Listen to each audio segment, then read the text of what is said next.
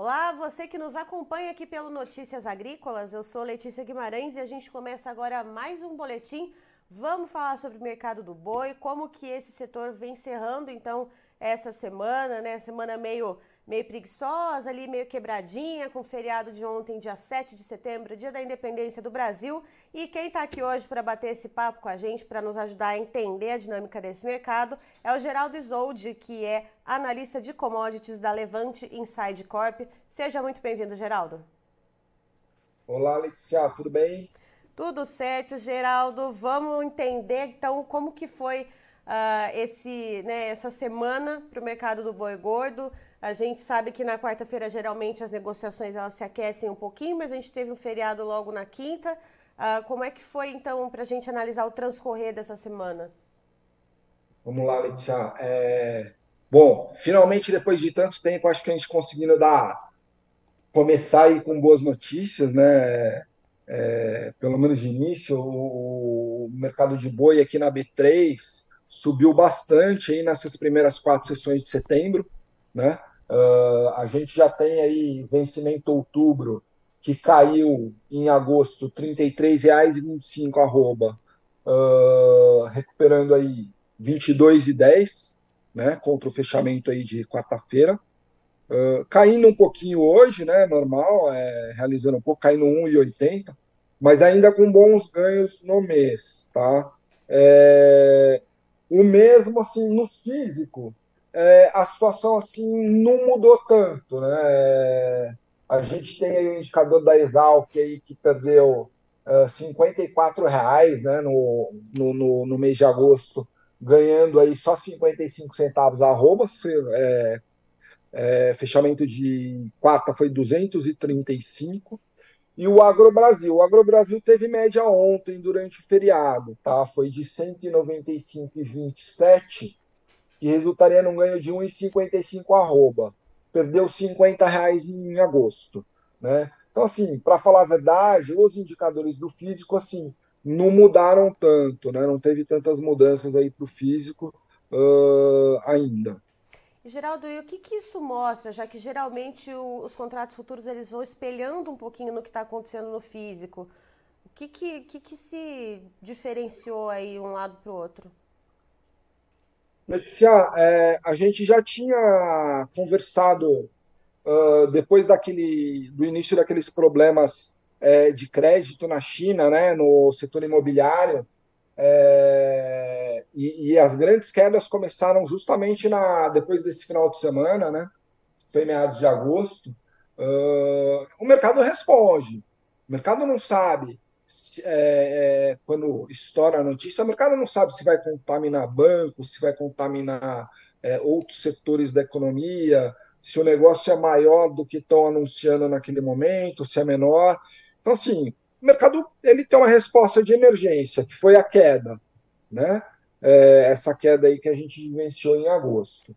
Uh, e, e, na ocasião a gente mesmo tinha falado, né? Olha, é, não é que a situação esteja boa lá, mas o mercado sempre vai precificar para pior, né? Então, com o decorrer dos dias, o mercado vai vendo que aquela coisa assim, ah, não, tudo bem, é, um, é uma crise, uh, ou é uma desaceleração, mas não, não vai pegar outros setores, não vai atingir grandes bancos, a China não vai acabar.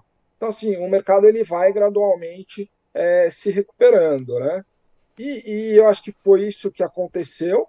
Uh, o ah, como o mercado tinha caído muito, né? Então, assim, qualquer sintoma de otimismo aí, ele responde muito rápido e muito intensamente. E daí, obviamente, também teve é, é muita, muito pecuarista, os pecuaristas que puderam acabar segurando um pouco a oferta, né? Porque de fato os preços estavam muito ruins. Então, acabou vendendo aí é, o pecuarista precisava aí fazer um dinheiro aí para dado momento, vender o que precisava, mas eles seguraram um pouco. Tanto é que as escalas caíram um pouco também. Não muito, mas caíram. É, isso daí também causou aí algum otimismo no mercado físico, mas não foi muito mais do que isso, né? Do que um otimismo. E, Geraldo, é... se a é, gente for colocar, é. pensar numa mensuração dessas escalas, o quanto elas diminuíram uh, em São Paulo, no estado de São Paulo e também uma média no Brasil, a gente consegue fazer essas contas aqui para a nossa audiência? Ó, aqui para São Paulo, é... a gente teve aí uma no final de agosto, a, a escala para São Paulo, que eu acho que vale a pena falar, que é o maior centro consumidor, né? Estava uhum. 12,4 dias úteis. Tá? É... Fechamos na quarta-feira, de acordo com a Brasil, a 11,58 dias úteis, dá quase 7% de queda. Né? É... Se a gente pegar um mês atrás, uh, a gente ainda está tá alto.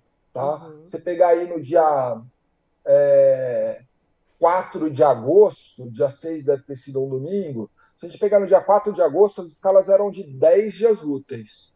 Tá? É, a nível nacional, a gente tinha uma escala de 8,4 dias úteis no dia, um mês atrás, uhum. né?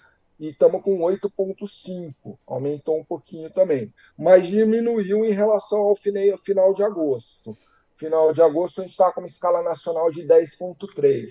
É, então, é o que eu falei, a gente teve uma melhora aí, se considerar aí a, a, desde o do, do final da semana passada, né? Desde do, de quinta-feira passada, mas elas ainda estão muito longas. E, Geraldo, uh, olhando assim para essa diminuição nas escalas, ainda que tenha sido algo uh, um pouco incipiente, né? ainda um pouco não, não nada muito substancial, Uh, e essas melhoras que a gente está vendo nos contratos futuros, mesmo que nessa sexta-feira, né, movimento um pouco mais lento, está caindo um pouquinho, uh, isso sinaliza que é algo que pode ser sustentado ou não? É, eu acho que uh, até o final do mês passado, né, o, a, eu acho que a pergunta era onde que era o fundo do poço, uhum. né? A gente falou muito isso, ouviu muita gente falar, né? É, e de fato, assim, na B3 aqui se estavam estava tava se negociando um preço, um valor muito baixo, né? É, e baixo por quê? Porque ele já embutia aí um, uma, um quadro pior aí da economia chinesa, né? É, isso saiu do preço, o preço voltou a se recuperar, mas assim, a situação ela não mudou muito, né, Letícia? É, a gente ainda tem uma oferta grande, então quer dizer, é, o pecuarista segurou, né? Deve continuar segurando mais um pouco, porque o preço no físico ainda está baixo, né? Ainda está coisa de 200 reais. Então isso talvez é, cause aí um, um encurtamento, mais um, um encurtamento das escalas, né? Mas esse boi está lá, né? Ele vai ter que vir a mercado em alguma hora. Em algum momento. Era né? isso que eu ia te perguntar, Geraldo. Pode segurar um pouquinho agora para é, ter esses reajustes nesse momento, mas nada dura para sempre, né? Então alguma coisa tem Exato. Que... É... Outra coisa também, Letícia, é o seguinte: a gente tem um. E daí falando num movimento mais de mercado mesmo, né? A gente tem um, um volume de pessoas físicas é, e pessoa jurídica não financeira, né? Pessoa jurídica, aquelas, aquelas figuras que são empresas, mas não trabalham só no mercado financeiro. Uhum. Né? Pode ser um frigorífico, por exemplo, ou não. Né? Mas a gente tinha uma a grande a gente tinha um grande uma grande posição de contratos vendidos em nome dessas duas figuras, né? É... Então, o que acontece? Até a semana passada, a B3 divulga esse relatório toda sexta-feira, né? Mas ontem, como foi feriado tal, eles não divulgaram, não sei como é que vai ficar. Mas, enfim, a gente tinha essa posição de pessoas jurídicas não financeiras e pessoas físicas vendidas, né? Muito bem, muito bem vendidas, inclusive em preços aí é, na faixa de, sei lá, 220 a 230 reais. E, e, então o que acontece? Se, se, se, começar a haver uma, uma reversão de posição por parte desses participantes, né? Então, se eles venderam ali a 220, 230, o mercado caiu até 200, e eles estão recomprando isso para colocar o lucro no bolso, né? Então uhum. isso faz um movimento comprador em bolsa que pode até colaborar com mais alguma alta nos futuros da B3, né? Uh, mas se os fundamentos do físico não melhorarem, esse mercado da B3 volta a cair, entendeu? Uhum. É, porque no final das contas eles os preços vão sempre se encontrar no vencimento. Então é, é pode ter mais alguma alta sim por parte é, dos futuros, né? Uhum. Uh, mas eu acho que sim seriam boas oportunidades aí de fazer aí pelo menos uma pequena parte de hedge, né? E aí, no futuro, né, você comentou, se os fundamentos do futuro não tiverem nenhuma mudança, ah, a B3 ela pode voltar a cair. Então, é, aqui no físico. Fundamentos do físico, né? Isso, exatamente. Não tiverem nenhuma Perdão. mudança, o futuro ele volta a cair. Exatamente. E quais seriam esses fundamentos que precisariam mudar, ô Geraldo, pra, no, no físico, então, para que se pudesse sustentar esses reajustes que a gente viu na B3?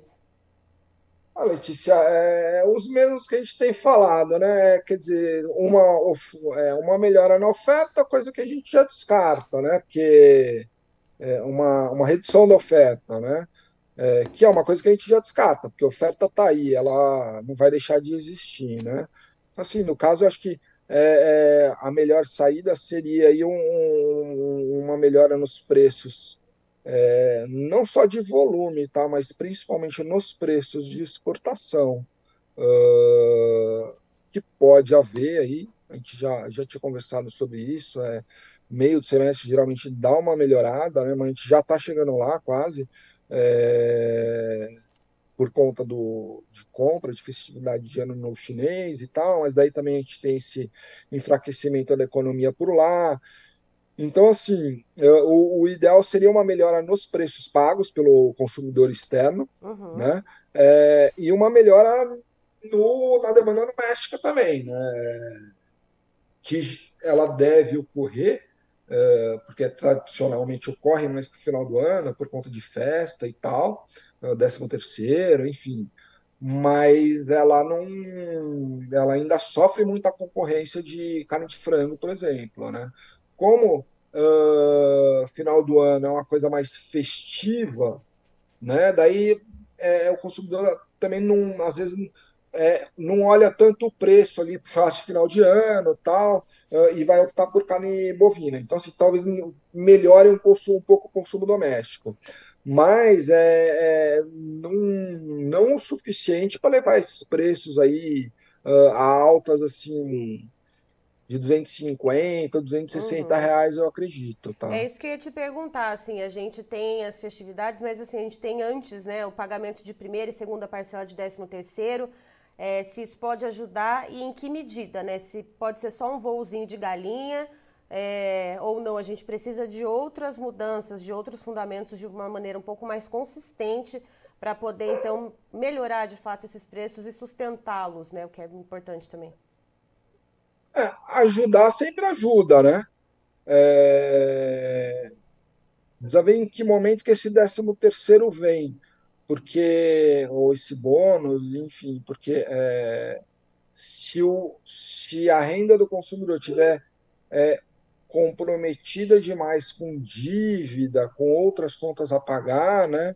É, é, quanto mais estiver comprometido, já menos, menor vai ser o efeito. Uhum. Uh, o governo tem tomado várias medidas aí é, de, de redução de, de dívidas, né? O, como chama lá o programa? O Desenrola Brasil, né?